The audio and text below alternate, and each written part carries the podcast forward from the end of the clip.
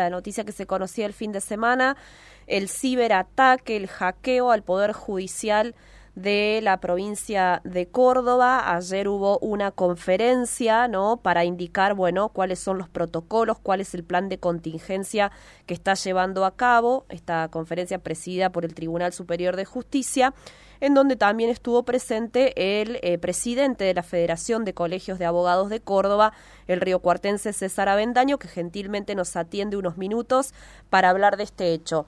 Doctora Avendaño, Fernanda lo saluda. ¿Cómo le va? ¿Qué tal, Fernanda? Buen día. Muchas gracias por brindarnos unos minutitos para entender un poco qué es lo que ha sucedido. No, por favor, a disposición. Bueno, eh, ¿cómo ustedes eh, se enteran de este hecho? Digamos, ¿empezaron los abogados a reportar la imposibilidad de entrar al sistema? Claro, el día sábado eh, comienzan algunos inconvenientes. Ya el sistema venía reportando inconvenientes de otras características, de otra naturaleza, eh, semanas anteriores. Por lo tanto, ante el reporte de estos inconvenientes, bueno, se pensó que era un poco más de, la misma situación.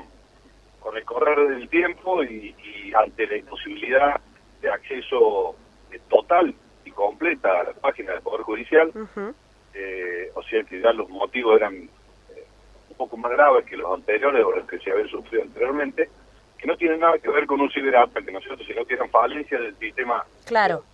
normal. Eh, y que no era en todas las sedes, también era una cuestión distinta. Pero bueno, ayer nos informaron que efectivamente el, día jueves se produce un, ciberataque que no, no termina teniendo consecuencias y el día viernes ya eh, se materializa un segundo ataque en el cual se logra encriptar la totalidad de la información de la, del sistema de administración de causas, que es el TAC, donde se tramitan los expedientes electrónicos, eh, bueno, logrando su cometido, que es la encriptación de todos los datos del sistema y la imposibilidad de acceso a esos datos. Claro.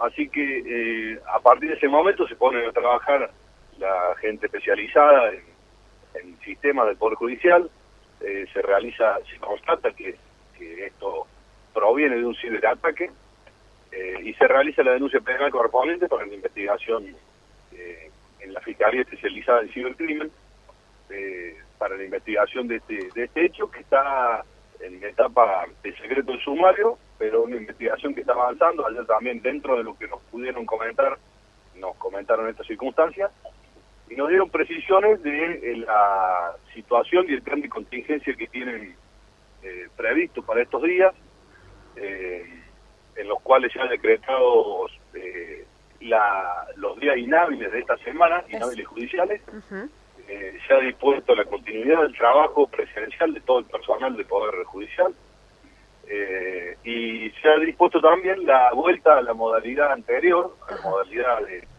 diligenciamiento en papel de las causas o de los trámites que pudiesen llevarse adelante, porque estamos hablando de que son días inhábiles judicialmente, pero eh, las audiencias y las diligencias que pudieran llevarse o cumplirse, eh, así se harán, salvo disposición en contrario de, del juez o el fiscal que entiende la causa.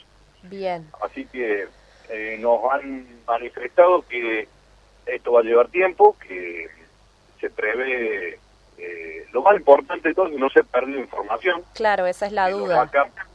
claro, eso es la, preocupación más importante de los colegas y bueno, de la gente. Claro, la gente que tiene problemas o causas. Claro, eh, que tiene documentación eh, dentro de los expedientes electrónicos y demás. lo importante es que no se ha perdido información, que los backups están al día, al día viernes, al día que se produjo el hecho. Así que el trabajo realmente que va, va a demandar tiempo es la limpieza de los servidores, la limpieza de todos los puestos de trabajo, que son más de 8.000 en la provincia, eh, y luego volcar nuevamente la información de los backups a, los servidores para poner en funcionamiento el sistema y restablecerlo normalmente. Claro. No hay un pedido de eh, rescate de la información, digamos. No, no hay un pedido de rescate y si lo hubiera, tampoco sería una de las opciones a considerar. Claro. Eh, las entidades públicas, eh, legalmente están prohibidas de efectuar erogaciones de estas características. Claro. Por lo tanto, eh, si bien en este caso en particular no ha habido ningún pedido de rescate, si lo hubiese no podría concretarse tampoco. Claro.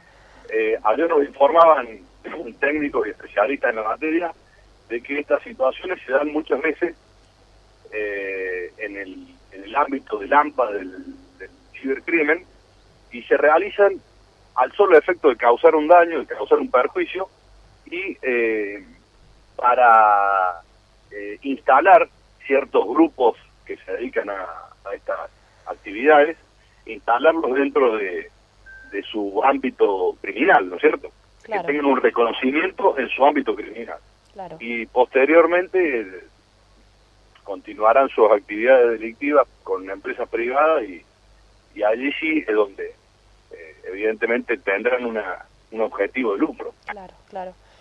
Eh, bueno, sobre todo la gente tiene preocupación por, qué sé yo, pruebas, imágenes, eh, y, eh, de todas maneras esto no estaría siendo eh, posible de difusión, digamos. No, No. lo que nos informaron, y, y lo fue bastante claro el doctor López Peña, es que eh, primero no se perdió información. Claro, Segundo, el ciberataque consistió en la encriptación de información, no eh, en el robo de información, en, en que hayan borrado información, sino solo en que esa información se encriptó y se imposibilite el acceso. exacto. Pero no se sabe si, se, si, si hay filtración de información también. El caudal de información que hay es muchísima, Sí, por tanto, eh, va a ser muy difícil saber si falta algo o no falta algo Claro, lo que lo que están seguros es que los backups están al día, por lo tanto, lo que se haya encriptado va a estar en funcionamiento cuando el sistema se restablezca. sin duda. Bueno, podría durar más de, de esta semana, ¿no? Eh, la verdad que no nos supieron decir con precisión ni dar un plazo concreto, eh, pero bueno, al poner esta, esta cantidad de días entiendo que es un plazo razonable en el cual eh, entienden los técnicos que podría solucionarse el Bien, inconveniente. bien. Doctor César Avendaño, muchas gracias por estos minutos con nosotros. No, por favor, muchas gracias a ustedes. Que tenga un buen día. Es el doctor eh, de oriundo de Río Cuarto, presidente de la Federación de Colegios de Abogados de Córdoba, una de las personas que ayer participó de esta conferencia de prensa que encabezó el titular de el Tribunal Superior de Justicia. Eh, bueno, eh, son inhábiles todos los días de esta semana hasta el viernes, ¿no? La información, la característica que tiene ahora es que no se puede acceder a ella, pero no ha sido borrada ni robada.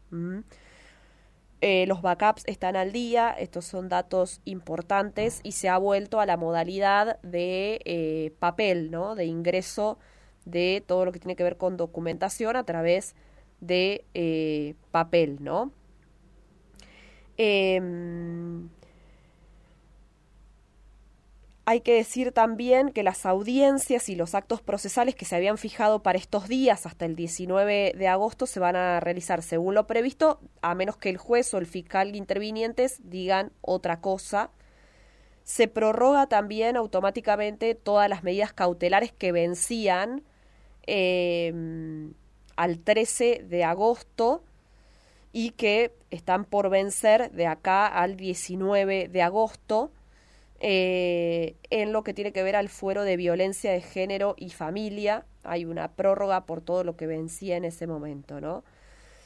Y eh, bueno, también el Ministerio Público Fiscal ordenará su actividad en función de la normativa aplicable y los requerimientos que impongan las necesidades del servicio. Son un poco algunos puntos de este plan de contingencia que entró a correr a partir del el ciberataque con este eh, a este, esta especie de hackeo ransomware play, que es como se denomina, como se llama, y que ataca eh, este tipo de servicios, ¿no? De sistemas informáticos. Bueno, no va a ser fácil, no va a ser sencillo. Mm, eh, eh, por lo pronto, toda esta semana se van a dedicar a tratar de solucionar este tema con la presencia de los del personal de tribunales, ¿no? Y de toda la justicia cordobesa en sus lugares de trabajo.